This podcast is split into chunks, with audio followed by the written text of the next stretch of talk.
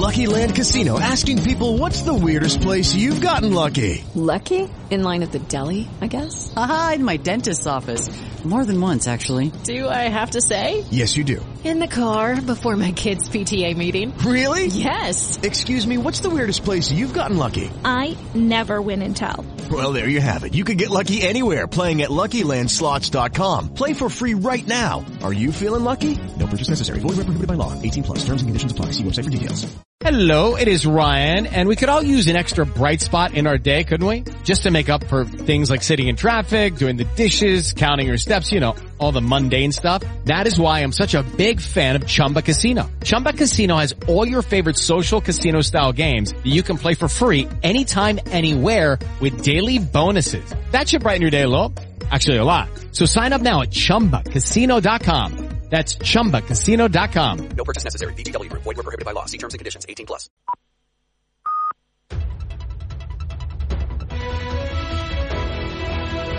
Son las 4 de la tarde. Las 3 en Canarias. Conexión Marca. Nuria Cruz. Buenas tardes. Lista de la selección española antes de la última jornada de Liga. Luis de la Fuente ha dado la convocatoria para la Final Four de la Liga de Naciones que arrancamos el día 15 ante Italia. Convocatoria con 13 cambios, con novedades como Lenormand, Jesús Navas, Sergio Canales o Jordi Alba y ausencias como Nacho Yarzábal, Aspas o Ceballos. El seleccionador sobre estos cambios. Hacen cambios, insisto, valorando, analizando y que nos ayuda a tomar decisiones y que creemos que en este momento no tiene nada que ver con una fase de clasificación. Son dos partidos que hay que ganar. Tenemos a jugadores que, que, que creemos que nos van a dar rendimiento. Yo nunca he hablado de edad, solo miro jugadores que creo que nos van a rendir bien en este contexto. Estamos tranquilos y creemos que hemos hecho la lista perfecta. Llama la atención sobre todo esa ausencia de Dani Ceballos. En la pasada concentración trascendió que hubo problemas entre Lutrerano y Gaby. Yo no pretendo que sean amigos nadie en una, en una relación de jugadores, ni siquiera en una plantilla en un club. Lo que sí es hijo es compañerismo. Y ellos dos lo, lo, tuvieron. El último comportamiento fue exquisito. Yo traté simplemente de limar esas asperezas que podía haber eh, ajenas a, a nuestra concentración que se cumplieron. No tiene nada que ver la decisión de no traer ahora a Dani, que seguro va a venir en el futuro, con esa, esa situación. Tras la derrota ante Escocia el pasado mes de marzo, hubo críticas hacia el banquillo de la Roja. El seleccionador se siente respaldado por la federación, a pesar de que hace unos días se hablara de que Luis Rubiales se estaba planteando su continuidad, algo que ya ha desmentido el propio presidente. Fue claro, contundente, dijo que esa noticia, esa información, que era falsa, y dijo que el total el apoyo era total e incondicional. Que yo lo siento. Sigo estando igual de feliz. Igual he dormido mal esta noche y vengo un poco más cansado, pero perdón, si os me molesta que no sonría, sigo siendo el mismo, sonría o no sonría. La ilusión está desbordada y, y me dices, ¿te han molestado las críticas? Sí, yo sé de dónde vengo. Es mi trabajo. Sé que cuando ganemos la crítica será más favorable y cuando no ganemos pues será más dura. Estoy responsabilizado. Y también hemos conocido hoy la prelista de la selección sub-21 para el europeo que se jugará en Rumanía y Georgia. Destacar la presencia de la tasa y las ausencias de Eric García o Ferran Torres. Una lista de 27 que se quedará en 23 después del amistoso que jugará España ante México en Las Rozas el 13 de junio. Lo lees ahora mismo en marca.com. Marco Asensio ya ha decidido su futuro. El del domingo ante el Athletic será su último partido con la camiseta del Real Madrid y ya le ha dicho al Aston Villa que no irá a la Premier, así que todos los caminos llevan al mallorquín al PSG. Sin Messi y probablemente sin Neymar firmará un contrato de larga duración con el club parisino. Un nuevo delito entra en el caso Negreira. La jueza ha decidido abrir una investigación por presunto delito de blanqueo de capitales a Javier Enríquez Romero, el hijo de Enríquez Negreira, que durante años hizo los informes arbitrales para el Barça. Hasta el momento estaba en calidad de testigo. El día nos deja además una renovación en los banquillos. Javier Aguirre ha ampliado su contrato como técnico del Mallorca una temporada más, es decir, hasta 2024.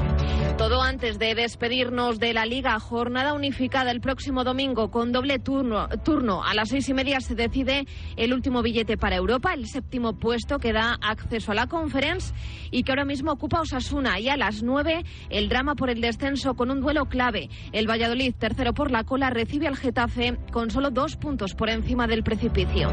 Eso será el domingo. Mañana en Eindhoven se disputa la final de la Champions femenina. A las 4 Barça-Wolfsburgo. Las culés buscan su segunda corona continental.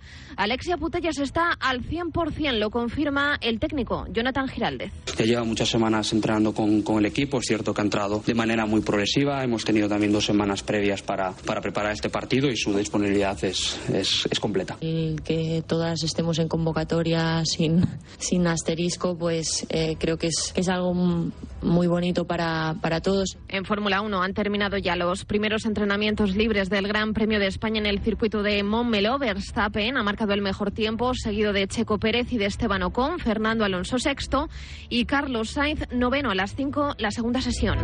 En tenis juega hoy Carlos Alcaraz en Roland Garros, no antes de las 8 y cuarto se va a medir a Sapovalov en 16 avos de final.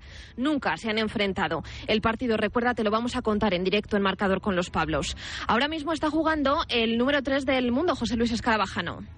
Está jugando Novak Djokovic, está pasándolo mal ante otro español, Alejandro Davidovich, que incluso fue por delante en el marcador con break a favor, pero se lo devolvió rápidamente Djokovic. Un Djokovic que está haciendo claros gestos de falta de aire o de estado físico eh, bajo. Vamos a ver lo que aguanta porque además el partido está bastante alargado. Se va eh, la primera hora casi, llevamos eh, 40, más de 40 minutos, casi 50 y solo van 4-4 en el primer set. Así que saca Djokovic para intentar poner el 5-4 apretando el tenista malagueño Alejandro Davidovich. Es todo por el momento. Más información en radiomarca.com, nuestra app, redes sociales y en las principales plataformas. Has escuchado la última hora de la actualidad deportiva. Conexión Marca. ¿Y si tengo un siniestro urgente en casa? Pelayo te lo soluciona en un máximo de tres horas. ¿Y si necesito un Manitas? Pelayo te lo manda. ¿Y si necesita asistencia informática? Pelayo te lo cubre. ¿Y si contrato ahora mi seguro de hogar con Pelayo? Te llevas 20 euros para gastarlo en lo que quieras. Ven a tu oficina Pelayo más cercana y comprueba que nuestro seguro de hogar cubre mucho más de lo que crees. Pelayo, hablarnos acerca. A ese dolor de espalda que no te deja hacer deporte o a ese dolor de cabeza que te hace difícil trabajar, ni agua. Ibudol, el primer ibuprofeno bebible en stick pack para aliviar el dolor. También Ibudol en comprimidos. Adultos y niños a partir de 12 años. Al dolor, Ibudol. Tenía que ser de Kern Pharma. Lea las instrucciones de este medicamento y consulte al farmacéutico. With the Lucky Land slots, you can get lucky just about anywhere. This is your captain speaking. Uh, we've got clear runway and the weather's fine, but we're just going to circle up here a while and uh, get lucky. No, no, nothing like that. It's just these cash prizes add up quick. So I suggest you sit back, keep your tray table upright, and start getting lucky. Play for free at LuckyLandSlots.com. Are you feeling lucky? No purchase necessary. Void where prohibited by law. 18 plus terms and conditions apply. See website for details. La pizarra de Quintana con Miguel Quintana, Adrián Blanco y Nahuel Miranda.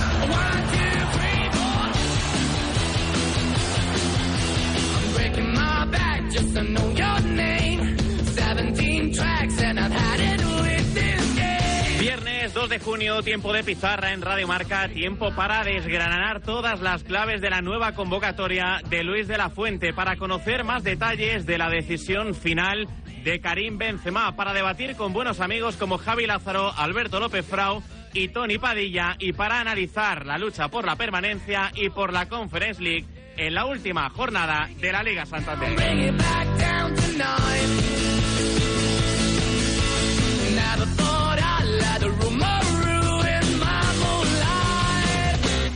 ¿Qué tal, oyentes de Radio Marca, amigos de la pizarra de Quintana? 4 y 7 minutos de la tarde, 3 y 7 minutos de la tarde si nos escuchas desde la comunidad canaria. Hoy también tenemos muchos temas encima de la mesa. Hoy también tenemos que sacar la pizarra para analizar y debatir sobre muchas cuestiones que nos deja el mundo del fútbol. Hola Nahuel Miranda, ¿qué tal? Muy buenas. ¿Qué tal? Muy buenas. Nahuel, ya debate zanjado con Karim Benzema. Lo conocimos anoche, ayer seguimos la gala del Marca Leyenda aquí en directo desde las 6 de la tarde con nuestro Miguel Quintana. Todo un éxito de organización, todo un éxito también por las palabras de Karim Benzema porque ya dejó caer que hablaba Internet y que Internet no tiene la realidad. Ahí parecía que abría la puerta a quedarse en el Real Madrid, pero después poco después, a una hora después, hora y media después, nuestro compañero Pablo Polo, con el que luego vamos a hablar, anunció en exclusiva en marca.com que Karim Benzema se queda finalmente en el Real Madrid. Debate zanjado, ¿no? Sí, sí.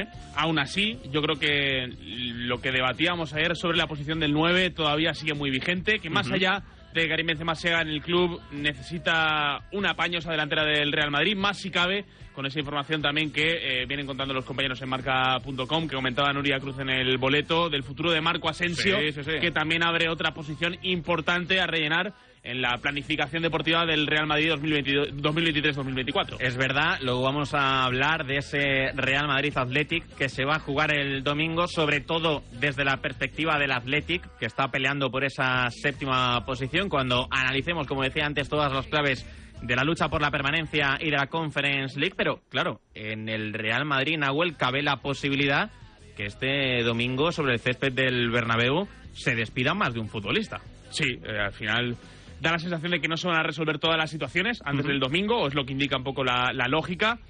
Hay eh, adioses ya prácticamente pactados, el tema que acabamos de comentar, por supuesto la despedida de, de Mariano Díaz también, eh, pero a ver qué pasa con, sobre todo Nacho, que yo creo que es del- de los tótems de lo que es el madridismo el que está más cerca de salir.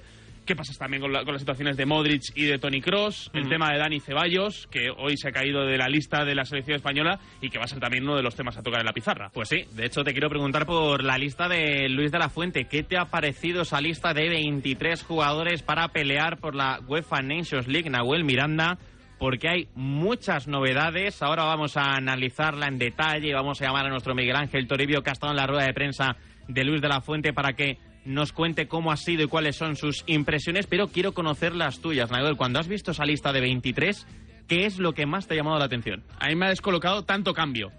es cierto que hay una nómina de 30, 35, 40 futbolistas españoles que son todos de un nivel parecido y que pueden todos optar a estar en la selección española, pero entiendo que el seleccionador, que apenas ha tenido una ventana antes de eh, poder presentarse en esta Final Four de la Nations League, eh, entendía que iba a, apo- a apostar por cierta continuidad y es algo que no hemos visto, ¿no? Así que eh, me decepciona ver tanto cambio, sinceramente. Eh, yo creo que teniendo tan poco tiempo para, para trabajar, eh, hay, que, hay que buscar un, núcleo duro de, de 15 futbolistas que eh, constantemente vayan a la selección y, cada X tiempo, cuando se reinicien los ciclos, cuando España eh, empiece a eh, buscar la clasificación a un mundial o empiece una clasificación a una Eurocopa, eh, se puede reiniciar ese, ese ciclo y, y creo que no era el momento para eh, estar con tantas probaturas. Veremos cómo sale, porque el resto de rivales tampoco llegan bollantes a esa Final Four de la Nations League, pero ya te digo, a mí me ha descolocado ver tantas alternativas en la lista. A mí me ha llamado mucho la atención el nombre de Jesús Navas. Creo que a mí y a todo el mundo que hemos visto la convocatoria ver a Jesús Navas nos alegramos, evidentemente, una barbaridad, pero sorprende ver ahí al de los Palacios de nuevo con la camiseta de la selección española pelear con Dani Carvajal por el lateral derecho de la absoluta.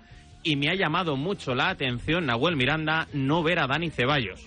Insisto, luego vamos a preguntarle a Miguel Ángel Toribio porque Luis de la Fuente ha dicho que la no convocatoria de Ceballos responde única y exclusivamente a una cuestión deportiva. A mí, desde lo deportivo, me cuesta analizar o entender por qué no está Dani Ceballos en esta convocatoria con España, donde vas a jugar dos partidos, semifinales y esperemos que final por la UEFA Nations League. Entiendo que tiene que ver con una falta de continuidad en el Real Madrid, si no, eh, no, no lo termino de entenderlo yo tampoco, porque fue un futbolista muy importante en eh, esos primeros dos partidos con Luis de la Fuente, tanto el duelo ante Noruega como el duelo ante Escocia, por mal que, que saliera. Así que eh, yo entendía que la llegada de Luis de la Fuente iba a suponer que Dani Ceballos iba a ser uno de los futbolistas importantes de su proyecto.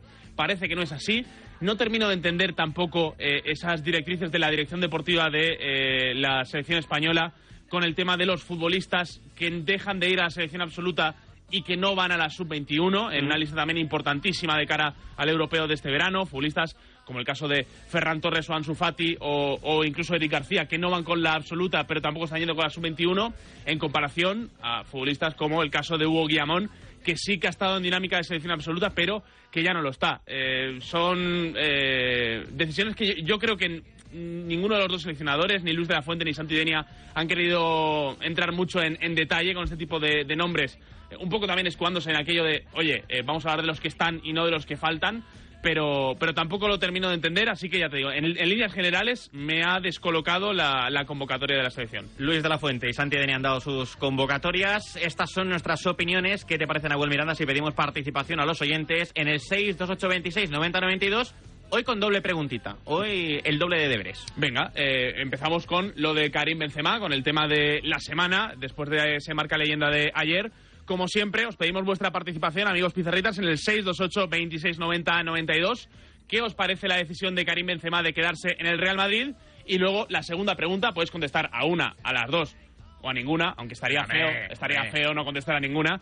Pero bueno, la segunda pregunta eh, sobre qué os parece esta segunda lista de Luis de la Fuente como seleccionador absoluto de España. Pues ahí están, notas de voz, WhatsApp de odio que recibimos desde ya, participación de los oyentes, pizarritas 62826 9092. Luego os escuchamos en tiempo de debate y antes de centrarnos en el fútbol, quiero pasarme por Roland Garros. Hola, Escarabajano, ¿cómo estás?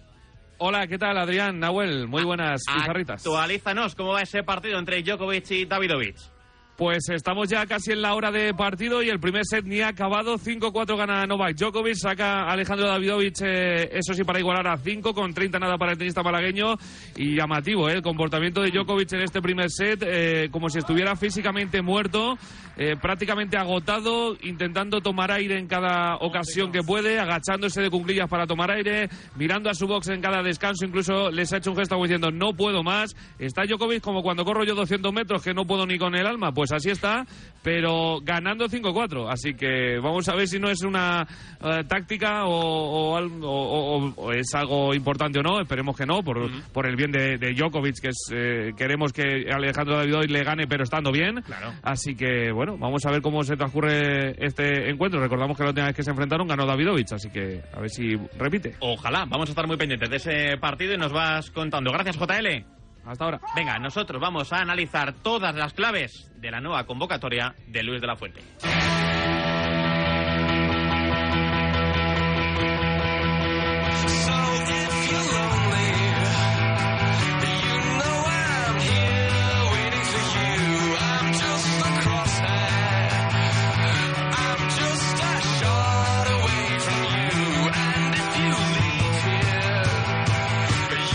Convocatoria de 23 jugadores de la selección española absoluta para que del 14 al 18 de junio traten de ganar esa UEFA Nations League. Primero hay que medirse a Italia, jueves 15 de junio, y después al ganador en la final, ojalá esté ahí España, entre Croacia y Países Bajos. Nahuel Miranda, vamos a ir empezando posición a posición quiénes han sido los convocados. Vamos a ir recordándoselos a la gente por si alguien se los ha perdido, por si Venga. alguien ha perdido algún tipo de detalle durante la mañana quién está, quiénes son los tres porteros elegidos por Luis de la Fuente en esta convocatoria. Aquí viene el primer cambio porque tenemos a Kepa, a Unai Simón y a David Raya, no está Robert Sánchez. Eso es, en la defensa, centrales y laterales, ¿quiénes son? Tenemos siete integrantes con David García, Lenormand, Carvajal, Laporte, Jordi Alba, Bernat y Jesús Navas. Ahí está la novedad de Jesús Navas, novedad importante también la convocatoria de Robin Lenormand, el central de la Real Sociedad. Centro del campo, ¿quién está?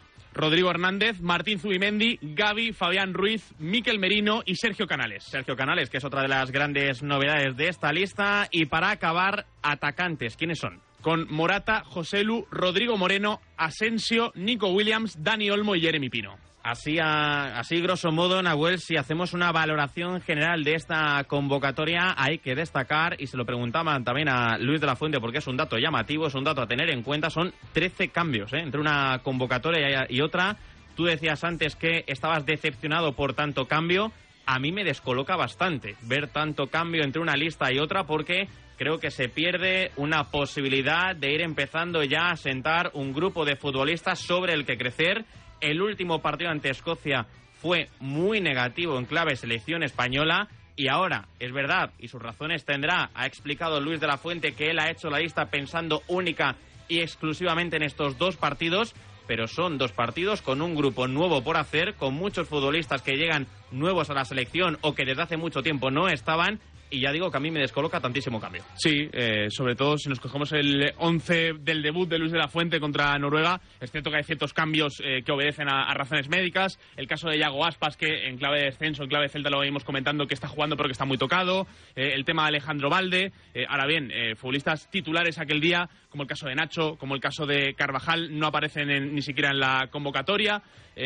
Luego, la, sensación de, vale, es cierto que igual exagera un poco el número de cambios el hecho de pasar de una convocatoria de 26 a una de 23, pero eh, poca continuidad en casos como, por ejemplo, el de Pedro Porro, que no estaba jugando mucho el pasado mes de marzo y fue, y ahora que está, está siendo protagonista en el Tottenham, no va. Eh, regresos como el caso de Jordi Alba, que ayer estaba anunciando su adiós al Fútbol Club Barcelona y que daba la sensación de que su etapa en la selección también estaba quedando un poquito en un segundo plano. El caso también de- del regreso de Juan Bernal, que nos ha pillado a todos con el pie cambiado, a pesar de que viene jugando un poquito más después de la eh, lesión de, Nuno Méndez.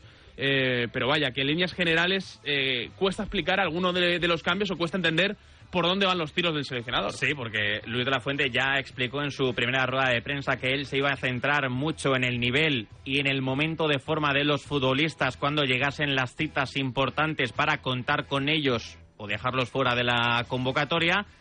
Y yo lo entiendo, pero insisto, me descoloca bastante ver tantos cambios en una convocatoria. Creo que se pierde una oportunidad de empezar a sentar ya las bases de la nueva selección, de la selección que ahora dirige Luis de la Fuente. En la portería ya va a tener que decidir Nahuel, porque ahora ya está Unai Simón y vamos a tener a Kepa y a Unai Simón luchando por la titularidad de la selección. A ver por quién se decide. Es un debate esperado, que ya lo planteábamos el pasado mes de marzo cuando Unai Simón no pudo acudir. Eh, Kepa fue titular y el que se cae de la convocatoria es Robert Sánchez. Yo creo que en este sentido eh, de Chervi le ha puesto las cosas fáciles a Luis de la Fuente porque el propio Robert Sánchez había perdido la titularidad en el Brighton y de hecho estaba quedando fuera de las convocatorias. Así que van tres porteros que están jugando dentro de esa nómina de cuatro que siempre han sonado para la selección española. Kepa o Unai Simón.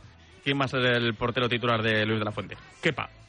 Yo creo que también, que se va a quedar Kepa y que Unai Simón va a tener que esperar su turno desde el banquillo. Otra de las claves, otra de las cosas que más han llamado la atención de esta lista, Nahuel, es que solo hay tres centrales puros en la convocatoria. David García, Robin Lenormand y a Aymeric Laporte. Le han preguntado por esto a Luis de la Fuente. Él ha reconocido que en caso de necesitar un cuarto, ese cuarto evidentemente va a ser Rodri Hernández, que no lo ha hablado con él, que lo hablará durante la convocatoria si es necesario, pero llama la atención ver una lista, Nahuel, con solo tres centrales puros y el parche de Rodri Hernández, que es un muy buen parche, que es un gran futbolista, pero que creo que volver a tirar de Rodri Hernández como central y prescindir de él como mediocentro, cuando es uno de los mejores mediocentros del mundo y una de las mejores garantías que tiene la selección, a mí es otra cosa que me descoloca también mucho. nadie sacaría de su posición al mejor futbolista de la selección. Y yo creo que Rodri Hernández eh, está en ese nivel, que es el mejor jugador que tiene España, que es eh, titular indiscutible, que tiene que ser el pivote titular de, la selección. No debería haber mucho debate al respecto.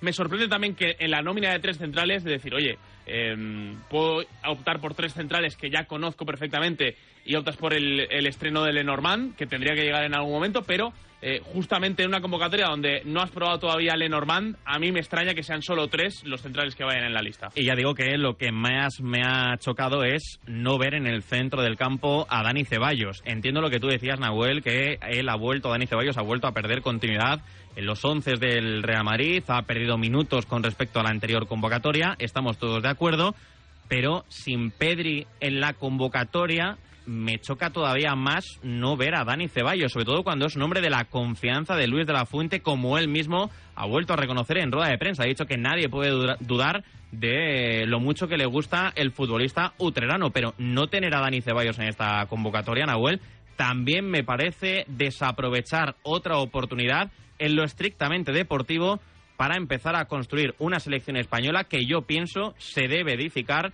sobre Dani Ceballos y Pedri González. Estoy eh, muy de acuerdo, pero a pesar de la ausencia de Ceballos, quizá la línea de centrocampistas es la que tiene más continuidad.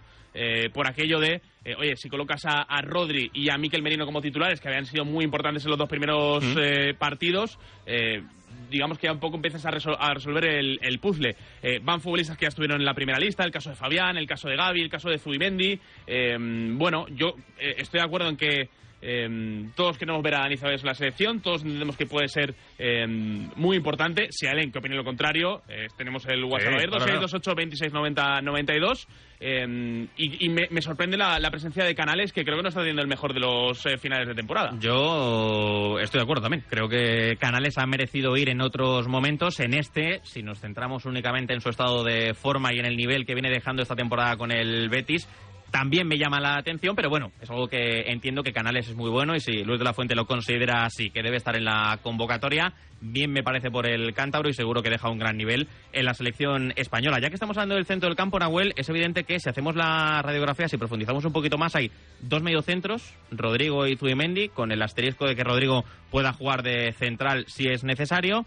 Dos interiores, digamos, de mayor gestión de la pelota, de acercarse más a la base de la jugada y a partir de conducir, caso del Pepe Canales y de Fabián Ruiz, y dos interiores, evidentemente, de mayor recorrido, de más brega y a los que seguro Luis de la Fuente les va a pedir que pisen el área rival.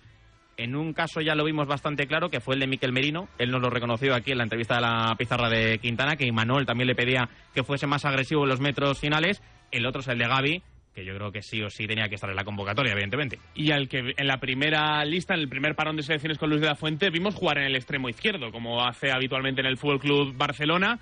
Así que eh, también sería un integrante menos para lo que es el centro del campo de España si finalmente Luis de la Fuente opta por, por esa fórmula. Y luego, en último lugar, el tema del ataque. Hay, yo lo he querido resumir en 2 más 1 en la posición de 9, es decir, hay dos nueves puros como Álvaro Morata y José Lumato, y ese medio o ese extra que añade la selección es Rodrigo Moreno, que no me parece un 9 puro, pero sí puede jugar como atacante, pero también arrancar desde la banda derecha, por ejemplo, para meterse por dentro, como hacía o como hizo en su momento con eh, Luis Enrique en el banquillo de la selección. Y cuatro extremos, y esto también me parece llamativo, de perfiles muy distintos. Nico Williams, Asensio, Dani Olmo y Jeremy Pino. No sé qué te dice la convocatoria en este sentido, no sé cómo ves el puesto de ataque. Yo creo que en el delantero no hay muchas dudas. Lo de Rodrigo, evidentemente, es otra de las grandes sorpresas de la lista, pero con el tema de los extremos se da continuidad a lo que hay. Sí, es cierto que no a Mikel Oyarzábal, que, que está o estaba predestinado a ser muy importante en la selección. Es cierto que no ha tenido la mejor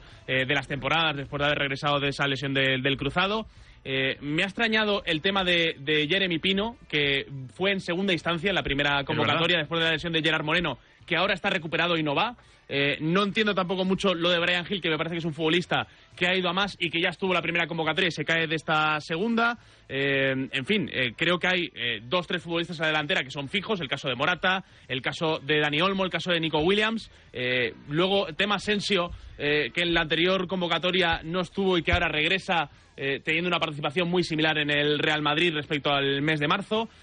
Bueno, son muchas dudas. Yo entiendo que los cambios, como dice el propio Luis de la Fuente, tienen más que ver con el perfil de lo que va a ser esta Final Four y el perfil de los rivales que con el estado de forma de cada uno de los jugadores en la delantera, porque eh, en muchos de estos casos eh, casi que obedece más a una cuestión de gustos. Yo insisto, a mí no me convence tantos cambios, tantas rotaciones, pero creo que si vamos al nivel de cada uno, eh, va más a una cuestión de, de gustos eh, que no de, de verdades absolutas ¿no? a la hora de hacer la convocatoria. Pues a ver si está algo más convencido nuestro Miguel Ángel Toribio. Hola Tori, ¿qué tal? Muy buenas. ¿Qué tal? Buenas tardes. Tori, ¿qué sensación te deja la convocatoria? Nosotros lo hemos estado analizando, intentando de desglosar posición a posición y yo ya he dicho que a mí tantos cambios me descolocan mucho. Sí, le veo bastantes disfunciones para ser eh, un tanto lenguaje político, ¿no?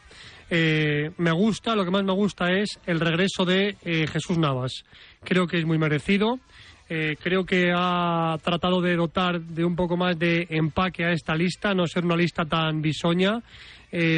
Ahora vamos a, a contextualizar por qué, porque ha reconocido que no es igual esta ventana en dos partidos que hay que ganar sí o sí que una fase de clasificación, que puedes proyectarte más a medio y largo plazo. Pero claro, está Jesús Navas. ¿Por qué Jesús Navas sí y en su día Sergio Ramos no? Mm. O sea, yo creo que eso ya va más, eh, más allá de la edad. Y el debate de la eh, lista de marzo, de una forma indirecta, se, se ha extrapolado a esta lista, pero creo que, claro, que al final lo que hizo Luis de la Fuente cerrando la puerta a Sergio Ramos es hipotecarse. Sergio Ramos ahora necesita eh, colmillo, necesita eh, gente que sepa competir, necesita oficio. Y Sergio Ramos se lo podría dar. máxime viendo esos eh, tres centrales con Rodri, que puede ser el cuarto como comentabais, donde me llama la atención poderosamente la ausencia de Nacho. es verdad que Nacho en marzo venía jugando a a raíz de la lesión de Alaba en Anfield, pero tanto ha bajado el nivel Nacho de marzo a junio. ¿Es David García mejor que Nacho para competir con España contra delanteros de Italia, Países Bajos y Croacia, y Croacia después de lo que eh, sufrió eh, contra Escocia David García?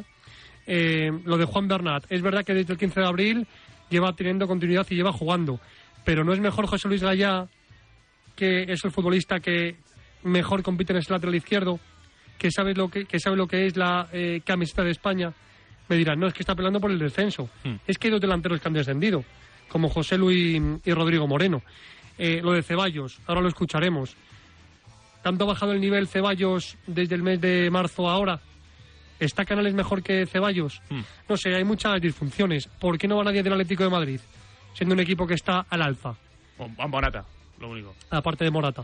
Sí, Pero sí, sí, en el centro del campo, sobre todo, eh, o la ausencia de Coque, por ejemplo, que ha sido muy importante. Bueno, claro. incluso si quiere probar centrales, Mario Hermoso. Correcto. Sí, sí. Sí, sí, a mí también me, me descoloca mucho el tema. Si me sí. apuras, creo que no está en su mejor momento de su carrera, de su vida, es evidente, pero creo que no ha acabado la temporada mal Saúl Ñíguez, por ejemplo. Entonces, eh, eso son un poco eh, una opinión, es algo más subjetivo. Ahora, el objetivo es que convoca 23, se ahorra, si llegan todos sanos, a hacer descartes porque UEFA permite un máximo de 23, pero es que hay 13 cambios o 13 bajas Sí. con respecto a la última lista. Son muchas, ¿eh? Eh, 12 o 13. Eh, el decimotercero eh, es Pedri, que Pedri estuvo llamado en, en la lista de marzo, pero no llegó a concentrarse por lesión. Pero a partir de ahí no está Robert Sánchez. En la portería lo que haces es alimentar un debate y juegas con que haya caras, con que haya eh, dos gallos peleando por un mismo puesto, como es Kepa y Unai Simón. Mm. ¿Quién crees que se queda de Yo titular? creo que Kepa, estoy de acuerdo contigo que sería sorprendente que quitara a Kepa, que creo que está en mejor forma que, que Unai Simón. Unai, sí, sí. Aunque es verdad que eh, Kepa en los últimos partidos eh, no ha jugado, ¿no? O... Mira, me, me no, pilla, me, ¿verdad? no, me estoy equivocando con, con Robert Sánchez y con, Sí, con De Charlie, sí, perdón. Eh, 13 ausencias con respecto a la última lista. Robert Sánchez, Íñigo Martínez por lesión, Valde por lesión, eh, Pedri por lesión. Tampoco está Gallá, no está Yago Aspas con molestias, no está Brian Hill, no está Gerard Moreno, no está Borja Iglesias, no está Nacho, no está Pedro Porro y las dos ausencias más llamativas. Oyarzábal, al cual le nombró capitán a dedo, y Ceballos. Lo de Ceballos, la pregunta era directa. Si eh, era por lo que pasó en aquella concentración de marzo, donde trascendió que hubo un mal comportamiento de Gaby más allá del terreno de juego, al punto que Gaby no jugó de inicio contra Escocia. Y esto es lo que ha contestado Luis de la Fuente cuando le he preguntado por la ausencia de Dani Ceballos en esta convocatoria. Estaremos de acuerdo todos lo que yo pueda sentir por Dani Ceballos. Yo no pretendo que sean amigos nadie en una, en una relación de jugadores. Lo que sí es hijos, compañerismo. Y ellos dos lo, lo tuvieron. El último comportamiento fue exquisito. Yo traté simplemente de limar esas asperezas que podía haber en- eh, ajenas a, a nuestra concentración, que se cumplieron. No tiene nada que ver eh, la decisión de no traer ahora a Dani, que seguro va a venir en el futuro, con esa, esa situación. Para nada. Para nada. Simplemente las decisiones que he tomado ahora son únicas y exclusivamente de ámbito deportivo. Porque además es que, vuelvo a decir, lo importante es que sean buenos compañeros. Esa es mi, mi preocupación, hacer equipo. Y son buenos compañeros y lo demostraron y, lo y con el futuro lo van a demostrar mucho más porque van a coincidir muchísimos años en la selección, seguro. En cuanto a novedades, siete futbolistas que regresan y un debutante, Robin Lenormand. Regresa Unai Simón, regresa Jesús Navas, tú lo hacía desde octubre de 2020, en aquella derrota en, en Kiev, en la Liga de Naciones contra Ucrania, gol de Sigankov. Regresa Juan Bernat, no lo hacía desde noviembre del 19, última convocatoria de Robert Moreno. Regresa Jordi Alba, que además lo hace como capitán. Regresa Canales. Regresa Rodrigo Moreno. Y regresa Marco Asensio. Así que recordemos que primera semifinal contra Italia. Si ganas, vas a la final. Si pierdes, final de consolación, tercer y cuarto puesto. En ese domingo 18 de junio vienen en sede si pierdes, vienen Rotterdam si ganas. Espera Croacia o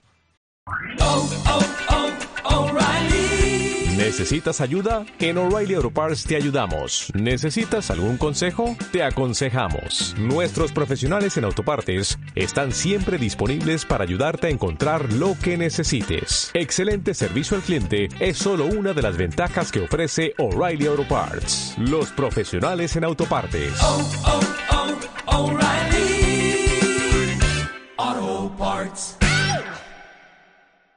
Países Bajos. Pues estaremos muy pendientes de esos partidos. Ya para cerrar, a modo de reflexión, Tori, tú que has estado en la rueda de prensa de Luis de la Fuente, él ha repetido varias veces eso de, no, no, esta es una lista pensada solo para jugar el partido ante Italia y después la final.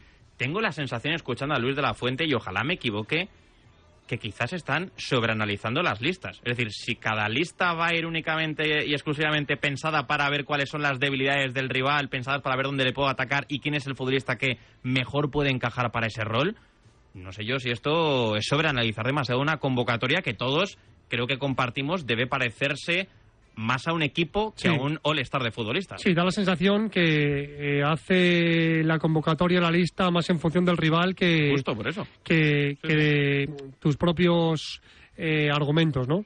Tus propios recursos. Claro, aquí Luis de la Fuente viene muy exigido por lo que pasó en, en Escocia. Por mucho que lo niegue, hay dudas en torno a, a su figura. Ahora escucharemos otro pasaje donde también se ha reivindicado.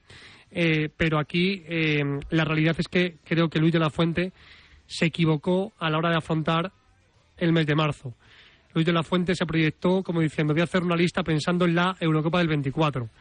Y Luis de la Fuente tenía que haber amarrado la ventana de marzo y la ventana de junio y hacer la renovación con más tiempo en septiembre, cuando el calendario parece que te da un poco una tregua. Tú tienes que empezar asentando las bases, con jugadores veteranos, con jugadores con oficio, por lo menos ganar el de casa y no perder fuera. Y esa, esa base que se asiente o darle continuidad en esta ventana donde juegas un título. Y ya, si quieres hacer la revolución, quieres mirar a futuro en septiembre, lo puedes hacer. eh, al menos con esos cuatro puntos mínimo que te van a volar en la, en la clasificación. Pero en efecto, le han preguntado hoy eh, acerca de, de esa convocatoria donde predomina mucho veterano, mucho oficio con respecto a la lista de- del mes de marzo. Y atención porque llega a hablar Luis de la Fuente incluso, que es una frase que se le puede volver en contra, de lista perfecta. Cada contexto es diferente. Ahora es una competición, dos partidos para ganar un título y entendemos que el escenario que se plantea para esta competición es el que es. No es que eh, eh, se hacen cambios de manera caprichosa. Se hacen cambios, insisto, valorando, analizando y que creemos que en este momento no tiene nada que ver con una fase de clasificación, que puede ser un proceso más dilatado.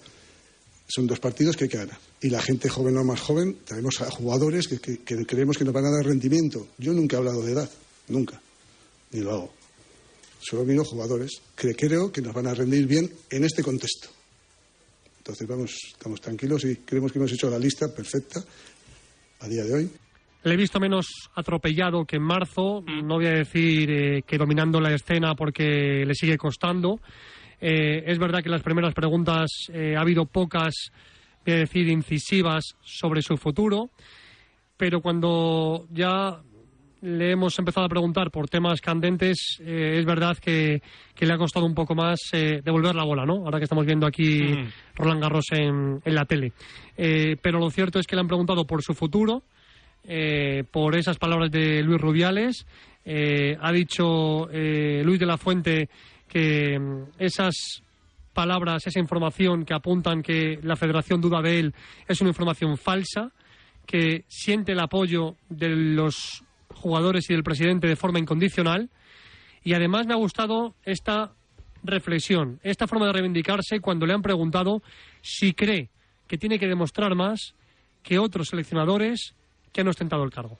si lo vas a tener más difícil que otros que han estado en tu puesto, si, si va a estar siempre continuamente la figura de Luis de la Fuente cuestionada y demás, si te, si te duele, te molesta o, o crees que no va a ser así. Se, se está, se está ganando la, la Nation League y se acabó el problema. Que nada, es broma. Quiero decir que no me preocupa, me- simplemente sé que es así y que por un motivo u otro, pues hay gente que tenemos que, que demostrar más cosas. Pero ¿sabes lo que pasa? Que es que llevo así 40 años, soy un luchador nato, estoy educado, como comentaba anteriormente, en esos valores de, su- de sufrimiento, de trabajo, de esfuerzo, de sacrificio, de, estar todo el día con el cuchillo aquí, pero no me genera ninguna situación de estrés ni, ni me limita para tomar decisiones en un momento exigente. Al contrario, me motiva. En estos 10 años que llevo aquí en la Federación Española de Fútbol, siempre hemos obtenido resultados y creo objetivamente que muy buenos. Entonces sé que se van a repetir también ahora. Estoy convencido. Bueno, Es- pues- Es evidente, Tori, que hemos visto a un Luis de la Fuente más serio, eso sí. Bueno, yo es que más serio yo nunca le he visto, nunca he visto a, a Luis de la Fuente con la etiqueta de seleccionador absoluto, ¿Mm? con la tranquilidad, con eh, la calma, la pausa, manejando tanto la escena como lo hacía en la sub-21, donde era más relajado, más distendido, donde sonreía más, eh, se le veía más disfrutar que sufrir. Es decir, que Luis de la Fuente ha pasado de estar en, ¿qué te iba a decir yo? Un tío vivo a estar en, en los coches de choque o en una montaña rusa. Lo que pasa es que la montaña rusa, de momento, quitando el día de Noruega, eh, ha tenido poco momento para disfrutar. Pero en- con todo el respeto a la sub-21, la sub-21 es otra cosa.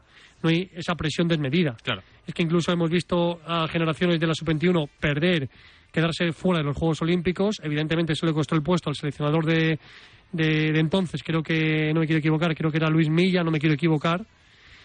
Pero la presión no es igual. Incluso, bueno, también hubo bastante ruido con, con Albert Celades, Sí, sí. pero no es la misma presión. Mediáticamente que- no Claro. Mm. Y estamos hablando de una, de una eh, selección de futbolistas que no hay ninguno por encima del otro, que efectivamente no va a Ceballos y te choca, pero no es un, un, un trauma nacional ni, ni, ni es un gran debate nacional.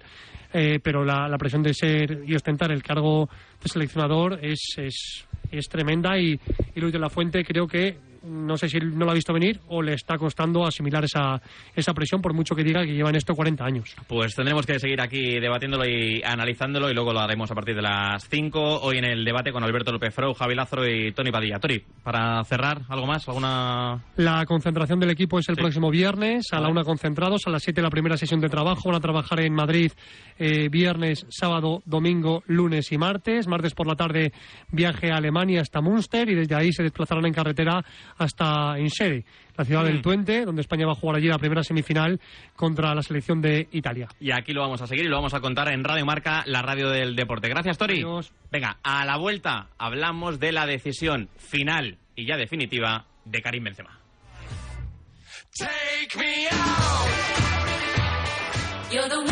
¿Cuántas maneras conoces de ser feliz? Ahora en Opticalia llévate dos gafas graduadas de marca por el precio de una. Y sé feliz. Contamos con más de 1.500 ópticos optometristas para cuidar tus ojos en Opticalia y opticalia.com. Pasear por las calles de Altea, saborear el pescado de Peña, disfrutar por las playas de Benidorm o recorrer paisajes llenos de contrastes. Vive tu experiencia en la Costa Blanca con Viajes El Corte Inglés. Reserva tu hotel en pensión completa desde 56 euros. Consulta condiciones. Comunidad Valenciana. Mediterráneo en vivo. Infórmate en Viajes El Corte Inglés. Blanco, si yo te digo, ojo al dato, abrazafarolas, Mindundi y saludos cordiales, ¿en quién piensas? En José María García. Más de 20 años después de su salida de la radio, vuelve Super García. Y lo hace para abrir el micrófono de la mano de periodistas como Iñaki Gabilondo, Cristina Pardo, Juanma Castaño y muchos más. Super García, la nueva serie documental ya disponible en exclusiva en Movistar Plus. No te lo pierdas. Hay un José María que es la persona y hay un García que es el personaje. Buenas noches. Saludos cordiales. García llega a la radio y rompe moldes. Él fue el que inventó la franja. Si le preguntas a la cantidad de ramificados que ha dejado por ahí, te dirán que es el mayor cabrón de la historia. Dundis calzonazo. En las cadenas se crearon una figura que fue la de José Ramón de la Morena. Ese día dije, aquí los tanques van a salir a la calle. Yo creo que García fue directo a la trampa. Porque nunca se cayó lo que pensaba. Y no lo va a hacer ahora.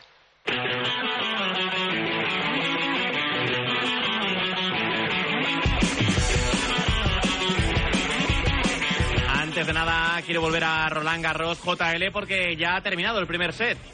Sí, y eso de que se dice en el fútbol de que si perdonas lo acabas pagando, también pasa en el tenis. Se Ha perdido Davidovich en el tiebreak el eh, set porque eh, lo tuvo en su mano. Recordamos que llegó a estar con break arriba con 3 a 2, se lo devolvió en el 3 a 3 Djokovic, pero es que llegó a estar con break arriba en el 6-5 y saque para cerrar el primer set. Davidovich perdió ese saque, llegó a estar hasta dos veces con mini break a favor en el tiebreak, también los perdió, así que perdonó Davidovich y enfrente está un bicho como Novak Djokovic que con un resto absolutamente maravilloso. Se ha llevado el primer set, una hora 24 minutos y solo llevamos un set. Me ha preguntado Irra si empezaba punto al 8 y cuarto Alcaraz y le he dicho, hombre, tendría que ser el Djokovic Davidovich uno de los partidos más largos de la historia de Roland Garros. Pues va camino de ello.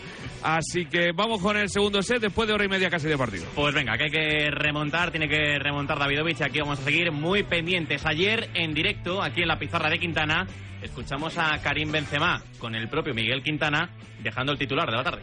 ¿Vas a hablar pronto a la afición madridista? Hablar de. Buena pregunta. Hablar del futuro, no hay nada que hablar. ¿Por qué voy a hablar de un futuro si estoy en Madrid? Porque hay mucha gente hablando por ti. Sí, pero lo que habla es Internet. Y la realidad no es Internet. Pablo Polo, autor de la exclusiva marca que ha dado la vuelta al mundo. ¿Qué tal? ¿Cómo estás? Bien, ¿qué tal? Buenas. Se acabó el debate. Benzema se queda en el Madrid. Sí, sí. Ya se queda en ¿no? el Madrid. Es una decisión que, que ha adoptado. Arabia puede ser que siga intentándolo, que esto es largo, pero bueno, eh, ayer la verdad es que eh, la, la decisión era mm, abrirse la puerta a Arabia, pero a partir de 2024 y cumplir el año que, de contrato que tiene con el Real Madrid. Que lo tiene firmado ya. Te leía en marca.com que ese contrato hasta Sí, 2024. Según mi ya está- información, eh, está firmado. En cualquier caso, el compromiso Ujú. siempre fue tanto del Madrid como de, de Karim Benzema era seguir un año más. Y es verdad que eh, todo este interés de Arabia y, y la oferta y la insistencia, bueno, pues es verdad que ha sido semanas eh, intensas, Ujú. Pero el compromiso estaba ahí, sí. Y, y yo mi duda es cómo está Karim, porque hablábamos esta semana cuando empezábamos a analizar esa posibilidad de que se marchara a Arabia, de que el propio Karim Benzema sabe que no ha hecho su mejor temporada en el Real Madrid y no sé cómo lo ha tomado todo esto, cómo lo, cómo lo lleva él, qué es lo que piensa de cara al futuro en el Real Madrid. Bueno, él estaba tranquilo. Yo creo que él siempre, la sensación que yo he tenido siempre es que él quería quedarse en el Madrid. Y bueno, temporada mala, mm, él no lo ve tan así. Yo que- estoy un poco de acuerdo. Eh, no ha sido evidentemente su mejor temporada, pero bueno, aún perdiéndose 18 partidos, eh, ha acabado con 30 goles. Creo que es el mejor promedio de la plantilla, máximo goleador aún así distanciado del segundo. Y una Copa del Rey, una Supercopa de Europa, un Mundial de Clubs. Eh, bueno, claro, viene de una temporada del Balón de Oro, 40 goles. La- la- la temporada era inmejorable. Y, entonces la temporada está bajado, pero, pero, pero bueno, también ha sido problemas físicos, que lógicamente es un problema también, no deja de ser un problema ni una excusa, ¿no? Porque no, ha- no ha estado eh, al nivel por, por problemas físicos, ya te digo, 18 partidos se ha perdido en total. Yo creo que es menos uno de Copa, Cacereño, 17 son todos o bien reposo, o bien pues pues pues un poco porque no estaba bien, al 100%, ¿no? Entonces, bueno, eh, yo creo que Karim mm, a mí me costaba pensar que se iba a ir así del Madrid, ¿no? Yo creo que él también lo, lo ha, lo ha meditado eso, ¿no? Eh, eh, de golpe que de golpe y porrazo mm, último partido en el Bernabéu este fin de semana oye que me voy no lo- yo no lo veía tampoco yo creo que para el Madrid tampoco era bueno el Madrid yo creo que sabe que un jugador que es una leyenda que es un balón de oro mm, no se puede ir eh, por la puerta de atrás y yo creo que él también lo ha, lo tenía también claro ¿no? Mm, Lo que está claro es que si decide quedarse en el Real Madrid y marcharse en 2024 o cuando sea Arabia o al destino que elija Karim Benzema, si decide quedarse es porque se ve con ganas de continuar, de volver a levantar ese nivel y cuando se marche salir por la puerta grande del Bernabéu, que es lo que se merece Karim Benzema, ¿no? Claro, yo creo que sí, yo creo que tiene expectativas de, del próximo año. Eh, habrá, habrá refuerzos. Eh, Bueno, se ha llegado a las semifinales eh, de Champions un año más. Es verdad que el partido de vuelta fue un poco decepcionante a todos los niveles de todos los jugadores. Pero bueno, eh, creo que necesita él también sentirse bien y, y acabar bien. También te digo que cuando, bueno, a lo mejor ahora se cierra ya un compromiso, no lo sé, que pueda ya cerrarse algo fijo para Arabia, pero la verdad es que cuando se hizo el compromiso de un año con el Madrid, mm, eh, también se dijo que en- las dos partes acordaron que, bueno, el año siguiente ya, pues si es el momento de, de cerrar una etapa, pues bueno, pues cerró una etapa, pero oye, si me encuentro veremos, muy ¿no? bien y me encuentro otro año, no sé si a raíz del, de Arabia ya, pues este es el último año de, de Karim Benzema en el Madrid, todo indica que sí, ¿no? Pero, pero bueno, vamos a ver que esto da muchas vueltas. Lo que sabemos ya, Pablo Polo, para cerrar, Benzema se queda, pero en el Madrid se esperan movimientos este verano, ¿no? En la delantera, Sí. además, ya hablábamos otro día con José Félix, el tema de José Lu va a llegar para completar Sí. la, la delantera y algo más llegará en verano, ¿no? Evidentemente, ayer contábamos que el Madrid no contaba con, con la salida de, de Benzema tampoco. Eh, eso, eso condiciona mucho el, el fichaje de un 9. Eh, está Havers, como hemos contado hoy en Marca, Sí, que es difícil. La el tema de José Lu, que puede ser eh, una opción cedido. Eh, ojo con Kane. eh, pero claro, Kane es un poco un futbolista que competiría con Benzema. ¿no? Ahora mismo lo veo más complicado, pero está ahí esa opción y vamos a ver Bellingham medio campo eh, eh, ya está cerrado la el fichaje de Fran bueno la vuelta de Fran García y, y, vamos a ver. Yo creo que atrás no va a haber mucho más porque creo yo creo que el Madrid con- eh, confía en en recuperar al mejor Mendy, Carlo Ancelotti, lo dijo en la última rueda de prensa, ahora ha vuelto con la selección, Ferland Mendy con Deschamps, y, y luego, bueno, pues yo creo que sí que están de acuerdo en que, claro, las, eh, ojo con Asensio, fijaros lo que está contando ahora nuestro compañero Diego Pico en la web de marca, que pes- al PSG. A mí me consta que efectivamente el PSG está ahí, que está intentando, estaba, no sé si no ha convencido ya, porque según Diego ya da el sí, pero en cualquier caso estaba el club eh, intentando convencer al jugador, considera el PSG una buena operación porque es un futbolista que viene libre y que tiene gol y le está intentando convencer y como cuenta Diego pues puede haber dado ya el sí y claro, el Madrid necesita reforzarse arriba, ¿no? Porque pierde Asensio, eh, Mariano, aunque no jugaba, eh, es una ficha que queda Claro, y, es- sí, está todo el mundo de acuerdo en el club que Benzema necesita un delantero que, que le permita dosificar, pero un delantero que, que juegue, porque es que Mariano ha sido su, re- su suplente, pero Mariano no entraba en los planes de Ancelotti, entonces yo creo que es lo que quiere cambiar un poco el Madrid ahí. El verano va a ser largo en el Real Madrid y lo va a ser también en Marca, en marca.com y en Y, Radio Marca. y caluroso y Sí, con sí. elecciones. Y... y lo vamos a seguir aquí. Gracias por las claves, Pablo Polo, y enhorabuena por el trabajazo. ¿eh? Nada, nada, a vosotros, chao. Venga, a la vuelta llamamos a Sevilla. El deporte es nuestro. Radio Marca. Ràdio Marca Barcelona, la ràdio dels esports. Lo que ocurre lo escuchas en marcador con Pablo Me va a Parra. venir a la cabeza el nombre de Diego López. Hola Diego, ¿cómo estás? Muy buenas tardes. Por favor, que nos dejen tener esa comunicación con Juan Carlos Ferrero, que ahora creo que sí. Hola Juan Carlos, ¿qué tal? Muy buenas. Hola, ¿qué tal? ¿Cómo estás? Pues eh, nota para saludar a Susana Guas. Hola Susana, ¿cómo estás? Muy buenas tardes. Pues muy bien, además encantada de Los estar aquí. protagonistas del deporte primero en Radio Marca. De 7 a 11 y media hablamos de deporte. Simplemente periodismo. Monse, cáncer de mama, 45 años. Escúchame, cáncer. Me has cambiado la vida dos veces. La primera me pillaste desprevenida. Pero uno aprende, ¿sabes? A resistir, a plantarte cara. No has acabado conmigo. Ahora me has hecho más fuerte. Valorar más las pequeñas cosas. He vuelto a sonreír y confiar en la investigación. En CRIS contra el cáncer damos esperanza a miles de personas creando tratamientos innovadores para que su vida no pare. CRIS contra el cáncer. Investigamos. Ganamos.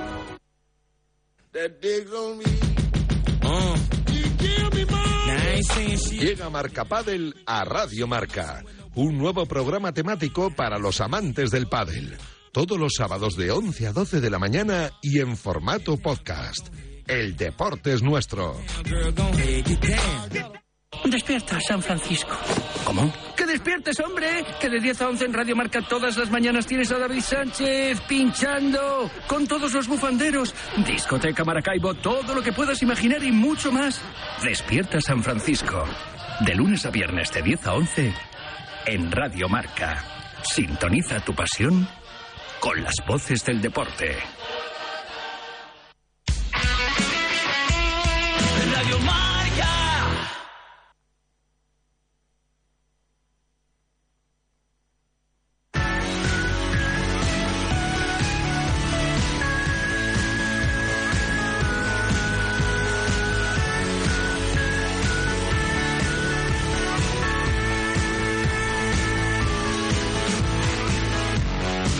Castro confirmó ayer durante la celebración del Sevilla lo que todo el sevillismo quería escuchar. Hace semana, hace día, hace semana que los medios nacionales y locales preguntan por qué no hemos renovado a José Luis Mendilíbar. Y era porque esa noticia, esa noticia está reservada para ustedes. Quiero que sepáis que hemos ofrecido un contrato para José Luis Mendilíbar para que siga con nosotros. ¡Viva el Sevilla! Juan Antonio Pineda, ¿qué tal? Muy buenas. Hola, ¿qué tal, compañeros? Muy buenas. Ahí está la confirmación, ¿no? Se acabó el debate. Mendilíbar se queda. Sí, yo creo que era un secreto a voces porque preguntando en el club, sobre todo tras la consecución de la séptima, eh, todo el mundo decía, ¿tú qué crees que va a pasar? Te decíamos de récord, lo que pasa que es verdad que había que esperar al anuncio oficial. Es cierto que todavía no está cerrado el acuerdo, pero ya se ha dado un primer paso, primero unas negociaciones, luego el Sevilla le ha ofrecido ya ese primer contrato. Tienen que llegar al acuerdo, como decimos, en cuanto a salario, duración y sobre todo proyecto Mendilíbar para que la dirección deportiva pues eh, le dé una plantilla acorde a lo que necesita su entrenador y la forma de entender el fútbol. Pero aquí no va a haber ningún tipo de problema. Mendilíbar es un tipo sencillo, humilde y no va a haber problema para cerrar la negociación, así que lo normal es que la próxima semana, cuando termine la liga, se anuncie de forma oficial que Mendilibar va a ser el técnico del Sevilla para la temporada 23-24. Pues eso, antes de que Mendilibar coja las maletas y se vaya de vacaciones, que firme ese nuevo contrato para quedarse en el Sevilla la próxima temporada y veremos durante cuánto tiempo. Pero Pineda, una pregunta que te quiero hacer del tema del contrato, del tema de la renovación, a ver si lo sabemos o todavía no conocemos este tipo de detalles.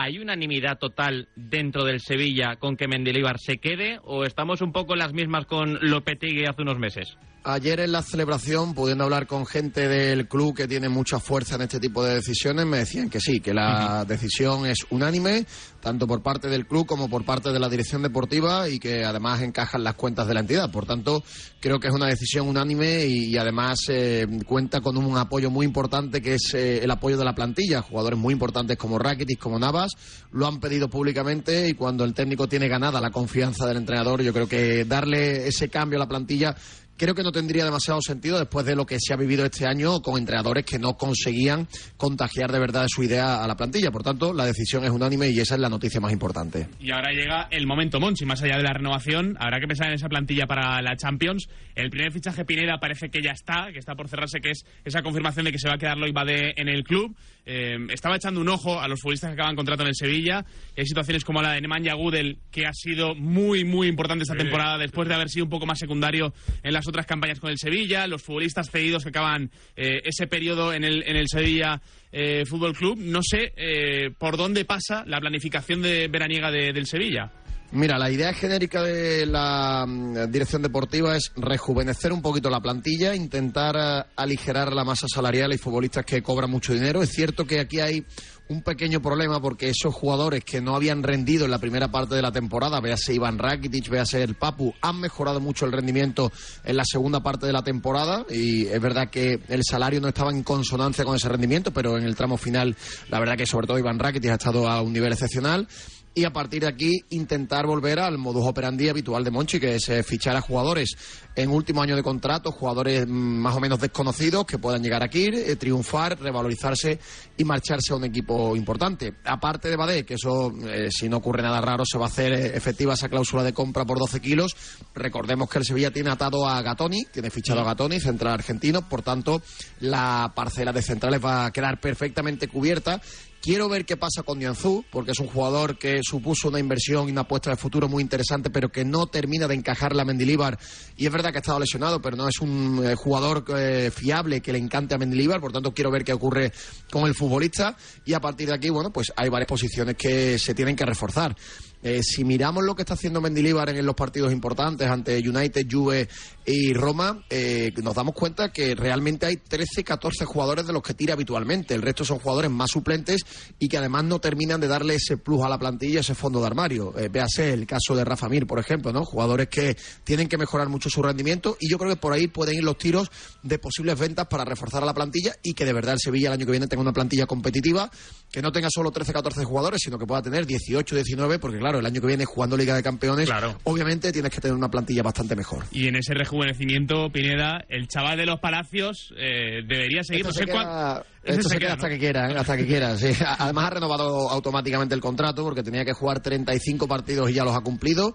Y el chaval de los Palacios además tiene una cosa muy importante. Es el canterano más importante de la historia del club. Ha batido todos los récords, ha ganado todos los títulos y es un tipo tan honesto, tan honesto, tan honesto que en el momento que él se vea que no puede ayudar de verdad, él va a dar el paso al lado. De momento está rindiendo un nivel excepcional, eh, convocado con la selección española y de momento vamos a tener Navas por lo menos hasta los 38 años. ¿Os ha sorprendido ahí en Sevilla el tema de la convocatoria? No, mucho. Sí, porque no sabía nada, ¿no? No se había dicho nada no se sabía nada, además lleva mucho tiempo sin ir y es verdad que ha sido una noticia peculiar. Yo creo que incluso el jugador tenía ya planificadas las vacaciones con la familia y las va, a tener, las va a tener que cortar, pero bueno, siempre es una buena noticia. ¿eh? Yo me, alegro, mucho por Navas, que además me consta que le, hace siempre mucha ilusión defender la camiseta de la selección, pero es verdad que nos ha sorprendido, claro. ¿Por qué, porque, porque lo vamos a, negar? Sí, sí, evidentemente nos ha sorprendido a todos y nos alegramos una barbaridad de volver a ver a Jesús Navas en ese lateral derecho de la selección española. Hablabas ahora de la planificación deportiva, Pineda, claro, hay que tener en cuenta que para bien, por suerte, el Sevilla va a pelear por un título más en el mes de agosto. El 16 de agosto es la final de la Supercopa, ya veremos si ante el City o ante el Inter de Milán. Esto le va a provocar a Monchi que tenga que ponerse las pilas desde muy prontito y cerrar fichajes antes de lo que hizo el verano pasado. Sí, yo creo que el año pasado se demoró mucho la planificación. De hecho, en el último día llegaron jugadores como Janusay, por ejemplo, eh, como Dolber también, prácticamente en la recta final. Creo que de este año, eh, teniendo una final, eso te obliga, a pesar de que no es el título más importante y que obviamente está muy condicionado porque te vas a enfrentar al mejor equipo de Europa, ya sea Inter, si es City, pues el Sevilla va a tener muy poquitas opciones, pero eso al final te condiciona para al menos tener una plantilla y un once competitivo. Vamos a ver cómo vuelven los jugadores de las vacaciones y a partir de aquí vamos a ver qué caras nuevas tenemos, porque es verdad que aparte de Gatoni, el Sevilla tiene muy cerquita también la contratación de Adrián Pedrosa, el lateral zurdo del español que termina contrato y bueno, pues eh, eh, aparte de estos dos futbolistas tendrán que reforzar también otras parcelas del terreno de juego. Eh, no solo en cuanto al once inicial, ¿eh? yo me refiero también a meterle nivel a la unidad B para que cuando haya rotaciones en los partidos de miércoles y domingo, pues que no se note tanto cuando jueguen los titulares y cuando jueguen los suplentes. Bueno, hemos hablado mucho de la próxima temporada, de esa celebración de la Europa League pero todavía queda un partido de liga y Pineda, no se equivocará el Sevilla y ganará mientras los demás pinchan y nos quitará un español en competiciones europeas, ¿no? Hombre, esperemos que no, esperemos que no. Yo creo que un partido que ya no le interesa demasiado. El partido que va a jugar el Sevilla va a ser para verlo, ¿eh? porque al final el equipo lleva dos días de celebración. Hoy también han descansado y tienen incluso por la tarde, noche, a eso de las 8